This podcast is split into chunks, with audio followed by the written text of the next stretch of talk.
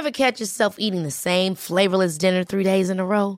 Dreaming of something better? Well, HelloFresh is your guilt-free dream come true, baby. It's me, Kiki Palmer. Let's wake up those taste buds with hot, juicy pecan-crusted chicken or garlic butter shrimp scampi. Mm. Hello Fresh. Stop dreaming of all the delicious possibilities and dig in at HelloFresh.com. Let's get this dinner party started.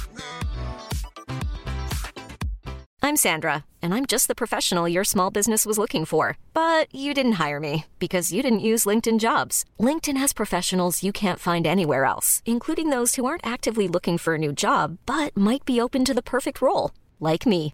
In a given month, over 70% of LinkedIn users don't visit other leading job sites. So if you're not looking on LinkedIn, you'll miss out on great candidates like Sandra. Start hiring professionals like a professional. Post your free job on linkedin.com/achieve slash achieve today. Wow. Nice. Yeah. What you're hearing are the sounds of people everywhere putting on Bombas socks, underwear, and t-shirts made from absurdly soft materials that feel like plush clouds. Yeah, that plush. And the best part? For every item you purchase, Bombas donates another to someone facing homelessness. Bombas. Big comfort for everyone. Go to bombas.com slash ACAST and use code ACAST for 20% off your first purchase. That's bombas.com slash ACAST. Code ACAST. Bonjour à tous et bienvenue dans ce nouvel épisode d'Advocade. Je m'appelle Valentin Tonti Bernard, j'ai décidé de créer ce podcast pour vous permettre de découvrir la vraie vie des avocats. Quelle est leur activité, mais surtout, quel est leur business? Anomia, c'est un cabinet de conseil en stratégie exclusivement dédié au cabinet d'avocats. Notre objectif est de permettre aux avocats d'atteindre leurs ambitions en utilisant les méthodes de l'entreprise appliquées à la spécificité des cabinets. Et concrètement, ce qu'on fait, c'est de la formation business, du coaching business ou encore des missions de conseil en stratégie à l'intérieur des cabinets d'avocats. On vient de sortir un livre blanc destiné au recrutement dans les cabinets d'avocats, donc si celui-ci vous intéresse, n'hésitez pas à aller sur notre site internet www.anomia.fr pour pouvoir le découvrir et pouvoir l'appliquer au sein de votre cabinet. Aujourd'hui, dans ce nouveau podcast, j'ai le plaisir de vous faire découvrir ma conversation avec Antoine Maisonneuve.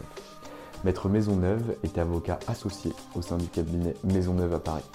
Il intervient en droit pénal et en droit pénal des affaires et dans ce podcast, il vous raconte comment il est devenu associé, comment il a développé sa clientèle, quelle est sa vision du droit pénal et du droit pénal des affaires et qu'est-ce qu'ils font au quotidien.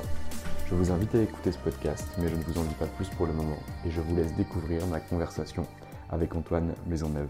Bonne écoute eh bien écoutez, bonjour Maître Antoine Maisonneuve, je suis ravi que vous veniez aujourd'hui dans nos locaux situés au 89 rue au Mur. J'ai annulé beaucoup de fois et je, je suis désolé mais on arrive enfin à se voir. Donc je suis super content de recevoir. Bonjour Maître Maisonneuve. Bonjour, enchanté. Alors la question est toujours la même, j'espère que vous avez écouté les podcasts sinon vous allez galérer. Qui étiez-vous avant de devenir avocat? Bah, avant de devenir avocat, euh, j'aurais tendance à vous dire que j'étais déjà un étudiant, effectivement. Euh, j'avais, euh, heureusement que j'ai écouté quelques-unes de podcasts pour anticiper. j'étais déjà étudiant. et avant d'être étudiant, c'est-à-dire que j'avais été également un élève, un écolier d'ailleurs, encore plus lointain. et avec quelque part, effectivement, un chemin qui m'a conduit aujourd'hui vers le droit et plus particulièrement vers le métier d'avocat. Très clair. Et, du coup, pourquoi avocat Qu'est-ce qui vous séduit finalement quand vous entrez à la fac Pourquoi vous voulez faire ce métier? En fait, euh, alors, ce qui me, déjà me séduisait, euh, on entend assez souvent ça et c'est assez classique quand euh, on était à la cour de récréation et qu'on avait envie de défendre les petits copains, on l'a entendu 50 fois, mais c'est vrai que vous avez quelque part aussi une vocation de la défense à un moment donné qui peut venir. Euh, je veux dire aussi que je viens d'une euh, famille euh, d'avocats, mon père étant lui-même avocat, et j'ai pris le virus également en voyant à la maison quelques combats judiciaires menés que je trouvais beaux. et un engagement qui était le sien et qui donnait envie. Donc j'ai pris le virus, et puis je l'ai conservé, voire même je dirais qu'il s'est aggravé. Très clair. Donc finalement, vous allez à la fac de droit, vous passez le CRFPA, et là vous intégrez un cabinet. Euh, quel cabinet vous choisissez et pourquoi? Alors, euh, avant d'intégrer CFPA, euh, j'ai été amené effectivement à faire un master pour les affaires, j'avais un parcours assez classique. Et puis, j'ai été amené également à faire un master 2 d'arbitrage et de commerce international. Faisant du pénal, vous voyez mal le rapport, j'imagine, mais ça a été particulièrement intéressant et je dois dire que j'en garde un excellent souvenir. et de fil en aiguille, j'ai fait différentes expériences au sein de différents cabinets.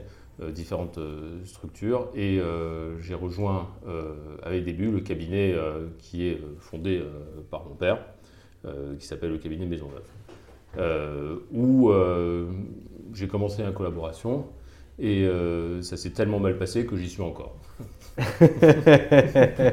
et alors, c'est pas difficile finalement de, travailler avec son père, ou en tout cas, euh, est-ce qu'il n'y a pas un, petit peu une ombre en se disant finalement, euh, j'existerai jamais par moi-même, on va toujours me dire non mais c'est parce que tu es le fils d'eux, etc. Vous avez réussi à faire fi de ça, et de moi finalement j'ai envie d'exercer dans ce cabinet-là, euh, tout ce que les gens disent je m'en fous, et tout se passera très bien. Oui, sur ce dernier point, je vous rejoins totalement, en tout cas dans le vocabulaire que vous avez utilisé. sinon, c'est sûr que j'y serais pas rentré, j'y serais encore moins resté. Euh, maintenant, euh, effectivement, je, dois dire que euh, c'est un choix qui a été le mien au début.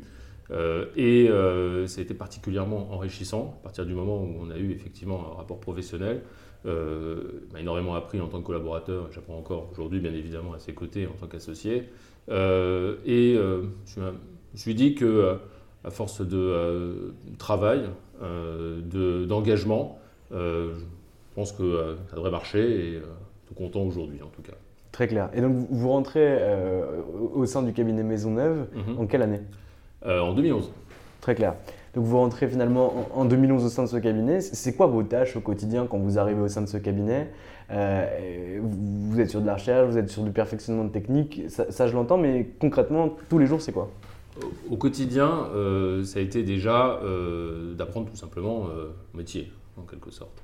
Euh, et euh, donc au quotidien, c'était bien évidemment euh, préparer les audiences, apprendre à préparer les conclusions, à préparer également tout ce qui concernait les dossiers, on va dire, en perspective de l'audience, les auditions et autres, pour la semaine.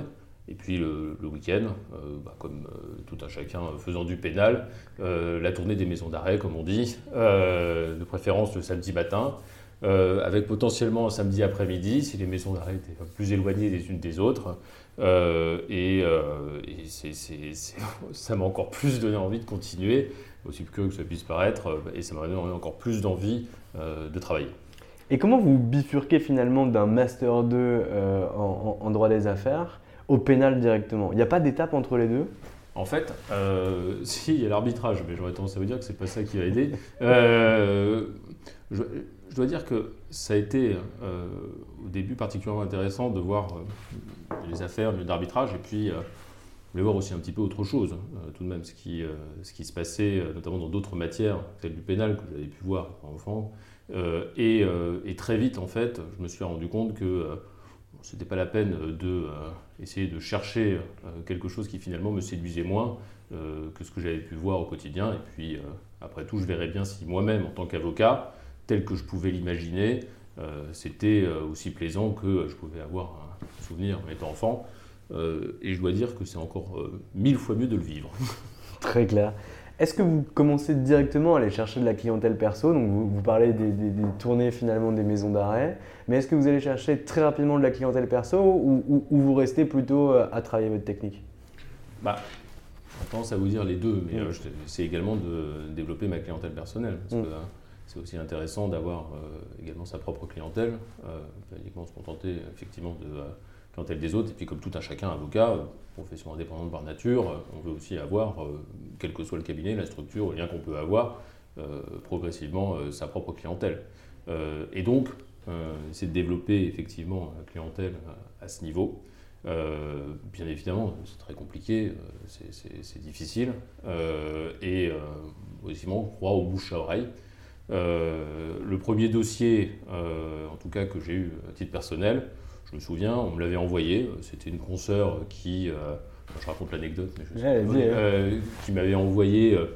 je me souviens encore, m'avait appelé, je crois, le mercredi soir. elle m'avait dit Tiens, est-ce que ça te dit d'aller plaider demain matin un dossier sur les intérêts civils? Je t'envoie les conclusions. oui, oui, bien sûr, avec plaisir. J'étais très, très content, j'étais même ravi. Euh, le lendemain matin, je me retrouve euh, en audience C'était une affaire de braquage qui durait depuis des semaines. J'avais en face de moi, du côté des accusés, des avocats, on va dire, de renom.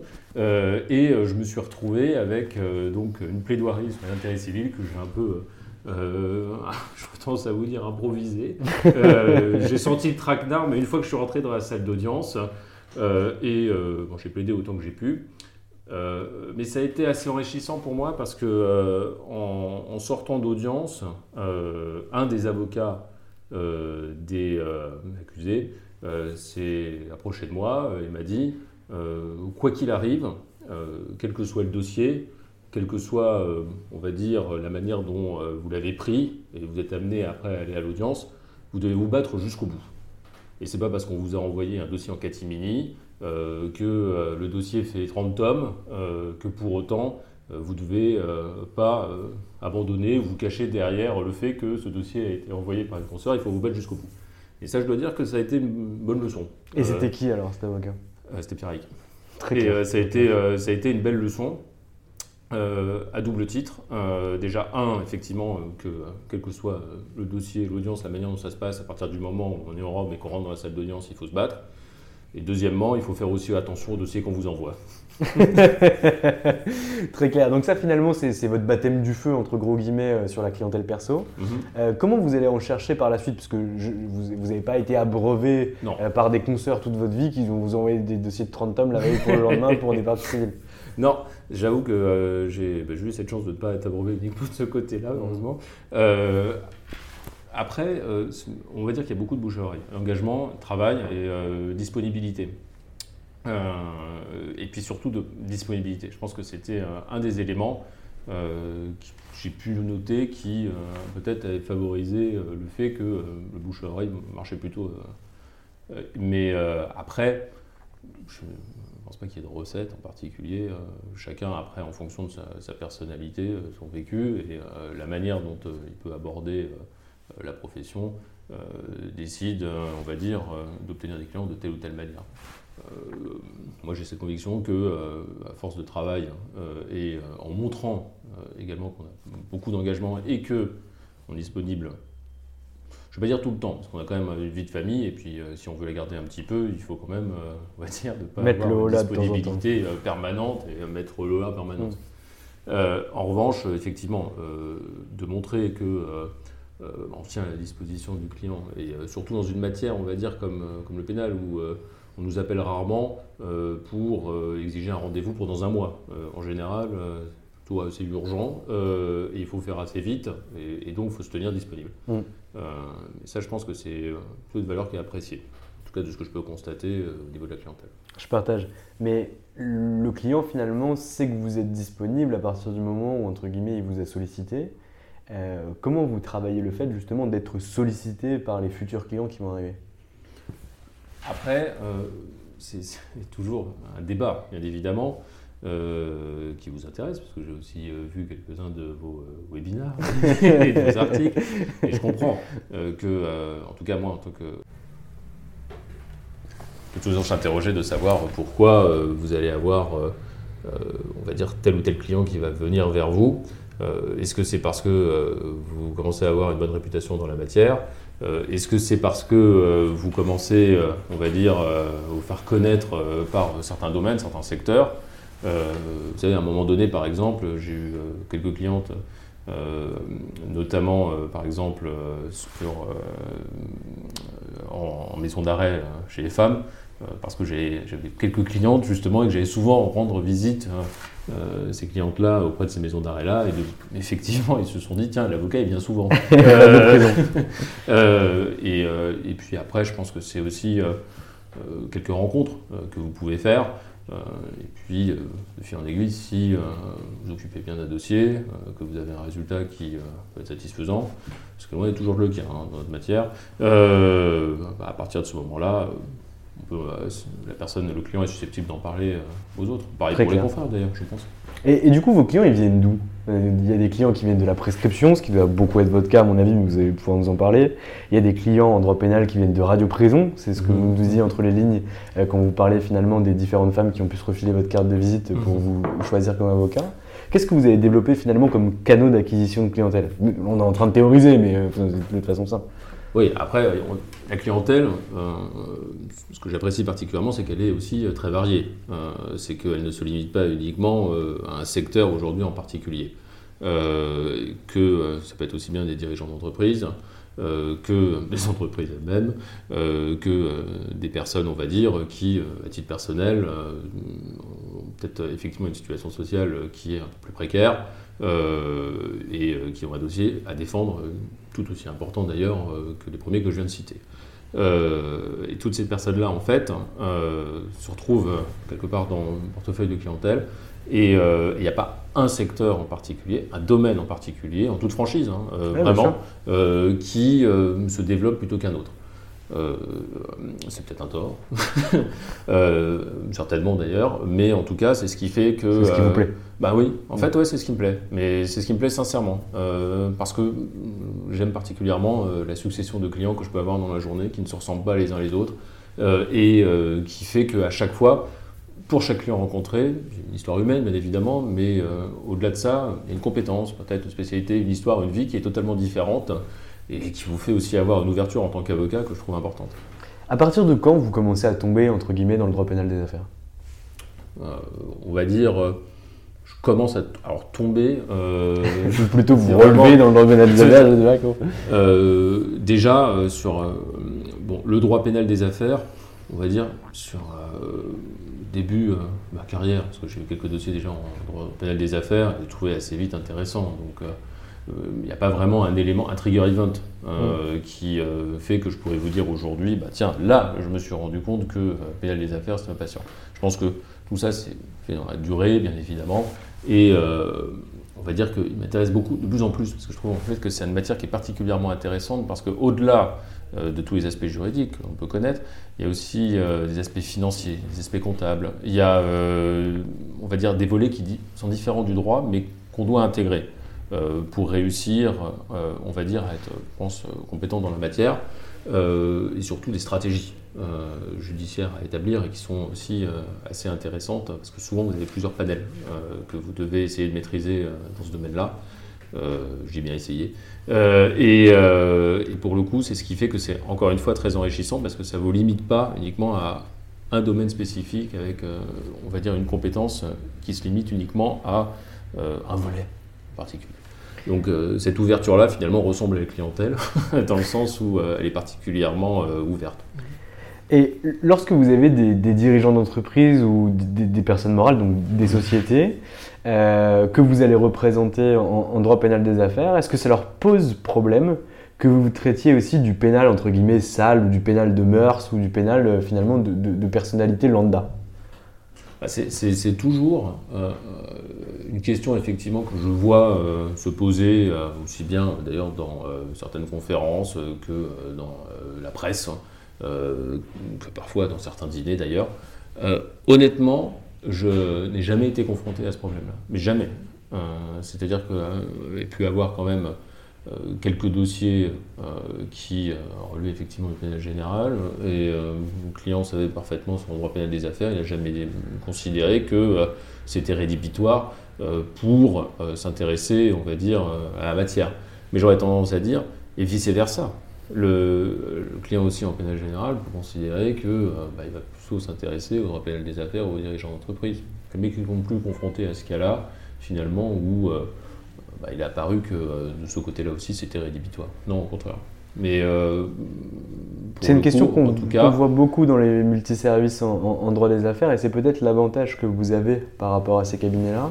C'est qu'un cabinet comme par exemple, je, sais pas, je prends Darrois, euh, qui représente les intérêts de, grands groupes du CAC 40 ou de, grands groupes capitalistiques, euh, le fait d'avoir une affaire pénale de mœurs pourrait éclabousser, entre guillemets, le, département pénal pourrait éclabousser les départements M&A ou une forme de réputation. Ce que vous, vous n'avez pas aujourd'hui, ce qui peut être un avantage concurrentiel extrêmement important.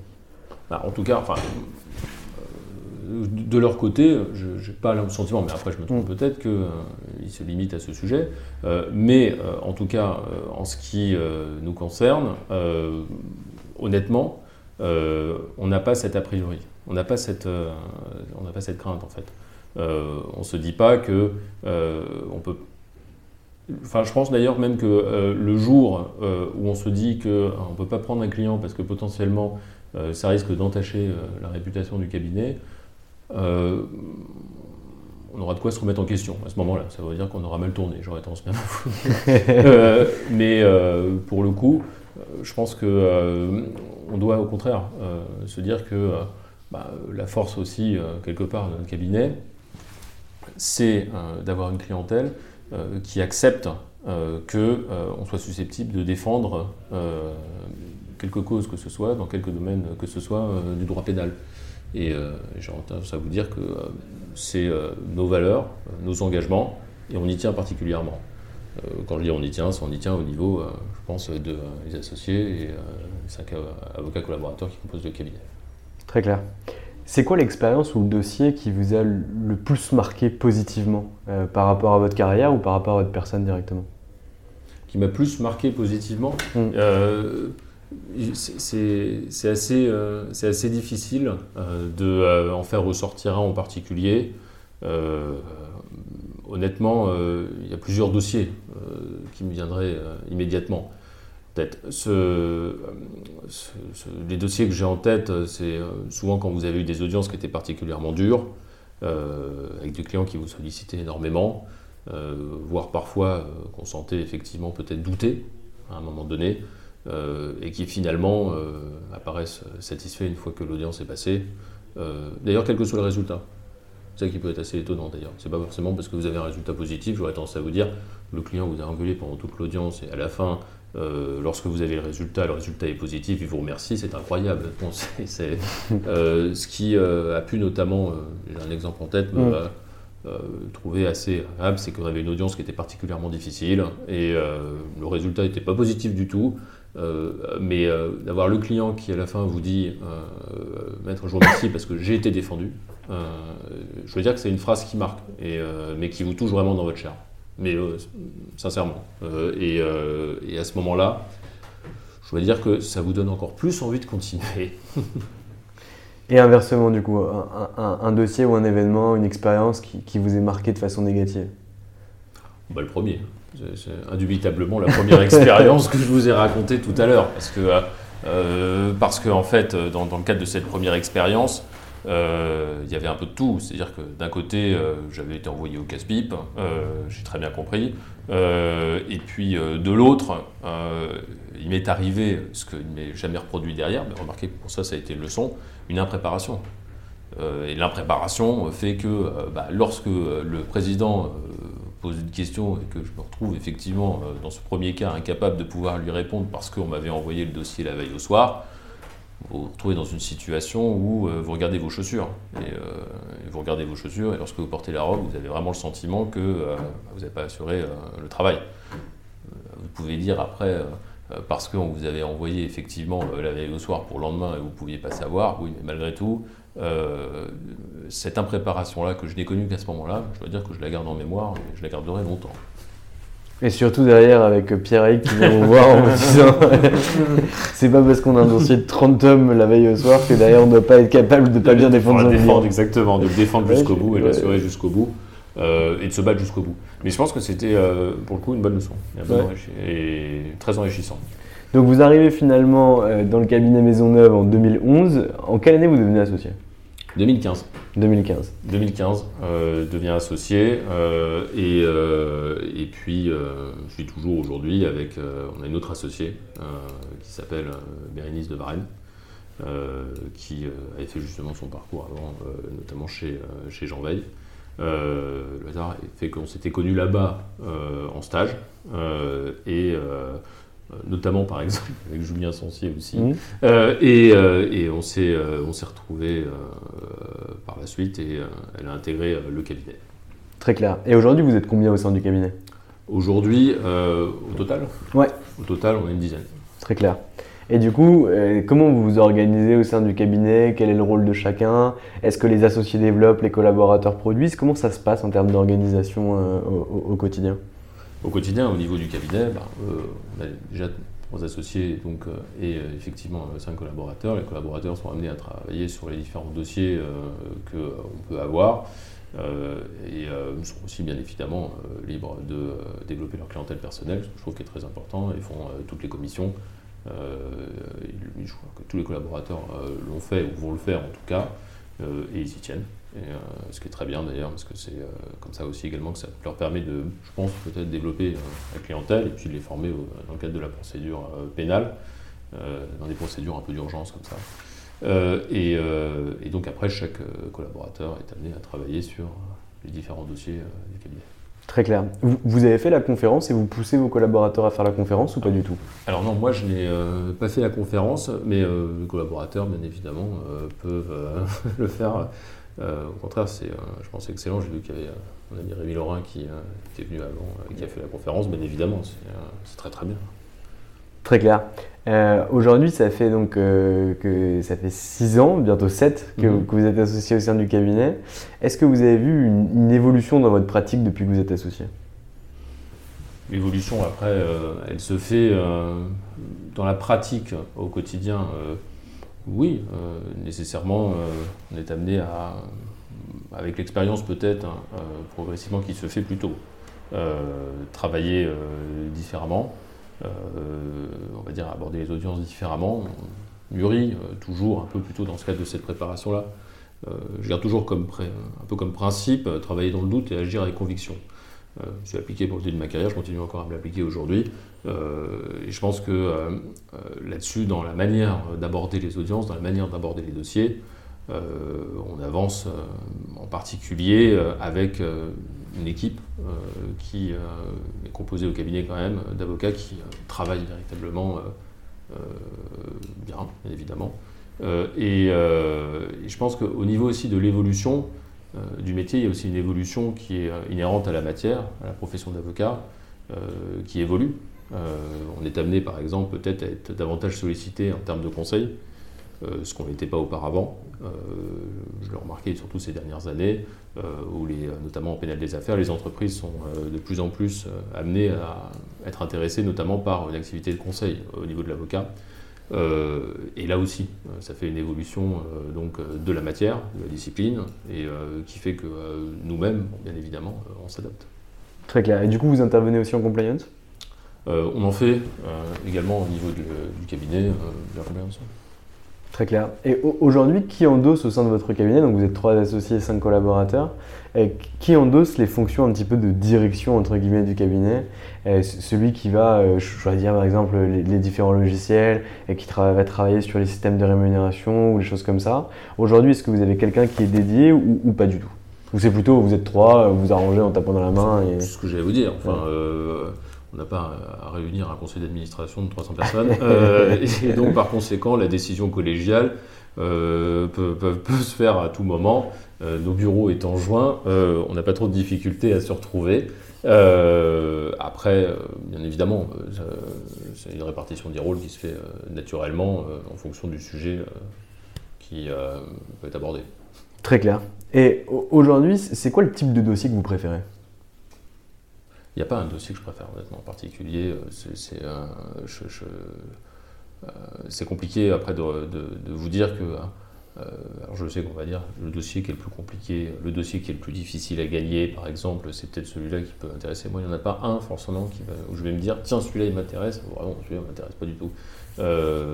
non, franchement, peut-être que les dossiers aussi sont intéressants avec les clients. Et euh, c'est vrai que peut-être que certains clients sont amenés euh, euh, derrière à se comporter de telle manière que le dossier peut-être évidemment pas perdre d'intérêt, mais vous allez, on va dire, avoir peut-être plus d'appréhension. mais en revanche, il n'y a pas particulièrement un dossier que je préfère où je, où je ne rêve pas la nuit en me disant tiens, j'aimerais bien avoir ce dossier. Et une infraction particulière? Je ne peux pas vous dire que j'aime une infraction particulière en tant qu'avocat. non, en tout cas, de défendre sur une typologie d'infraction, euh, que ce soit en pénal des AF ou en, pénal général. Euh. Les deux. Les deux. Ok, très clair. Euh, aujourd'hui, ça fait donc 7 ans que vous êtes associé, vous êtes au sein de ce cabinet depuis 2011. C'est quoi la suite pour vous et pour le cabinet? Ou en tout cas, ce que vous ambitionnez pour vous et pour le cabinet? Ce qu'on ambitionne aujourd'hui pour le cabinet, c'est tout simplement de continuer à se développer. On s'est développé notamment au niveau du nombre d'avocats qui composent le cabinet aujourd'hui, compte tenu du nombre de dossiers, de continuer à faire les matières, en l'occurrence, qui nous intéressent, euh, en particulier sur euh, effectivement le pénal des affaires, avec une partie de pénal général auquel on tient particulièrement. On fait un peu également de contention réglementaire parce que je pense que c'est important euh, d'en faire lorsqu'on va faire du pénal des affaires. et, sur ces points-là, en tout cas, on continue à vouloir les développer demain le plus possible. Très clair. Imaginez que je, sois chef d'entreprise, j'ai une PME de 200 salariés, je suis dans la chaudronnerie. Euh, un jour, euh, le, procureur de la, ville dans laquelle je me situe euh, vient me chercher des noises pour un prétendu abus de bien social, très important. Je cherche un, avocat qui pourrait me représenter, qui pourrait me ressembler. je vous identifie, j'identifie Rémi Laurin et j'identifie Thomas Amico, que je vais voir tout à l'heure. pourquoi je vous choisirais vous? Pourquoi je vous choisirais vous, pardon? C'est une bonne question. Euh, il y a. Dans ces cas-là, vous êtes en train de me faire passer un entretien d'embauche. non. Après, il faudra m'expliquer plus en détail votre dossier. Et puis, le cas échéant, après, on sera en mesure d'en parler. Mais, euh, mais euh, je, ne pourrais que dire du bien, en tout cas, de mes autres confrères, comme Rémi Laurent aussi également.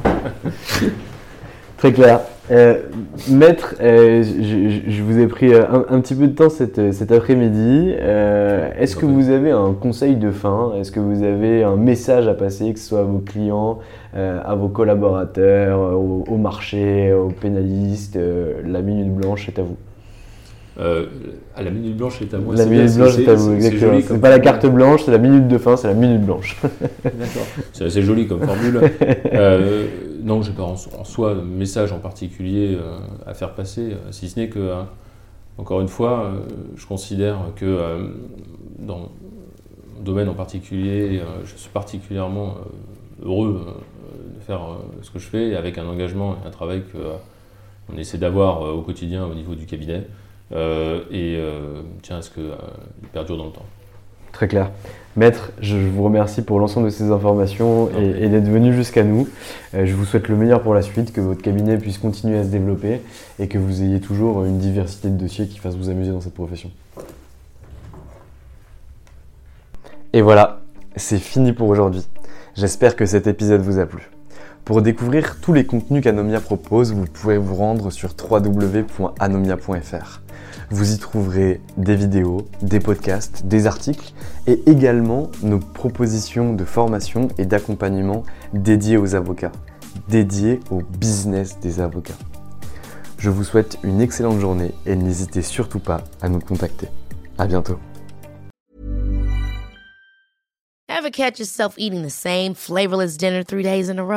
Dreaming of something better? Well, HelloFresh is your guilt-free dream come true, baby. It's me, Kiki Palmer. Let's wake up those taste buds with hot, juicy pecan crusted chicken or garlic butter shrimp scampi. Mm. Hello Fresh. Stop dreaming of all the delicious possibilities and dig in at HelloFresh.com. Let's get this dinner party started. How would you like to look five years younger? In a clinical study, people that had volume added with Juvederm Voluma XC in the cheeks perceived themselves as looking five years younger at six months after treatment. Look younger, feel like you. Add volume for lift and contour in the cheeks with Juvederm Voluma XC. Reverse signs of aging by adding volume to smooth laugh lines with Juvederm Volure XC. For important safety information and to find a licensed specialist, visit juvederm.com. That's J U V E D E R M.com. Not for people with severe allergic reactions, allergies to lidocaine, or the proteins used in Juvederm. Common side effects include injection site redness, swelling, pain, tenderness, firmness, lumps, bumps, bruising, discoloration, or itching. There's a risk of unintentional injection into a blood vessel, which can cause vision abnormalities, blindness, stroke, temporary scabs, or scarring. Talk to a licensed specialist to find out if it's right for you.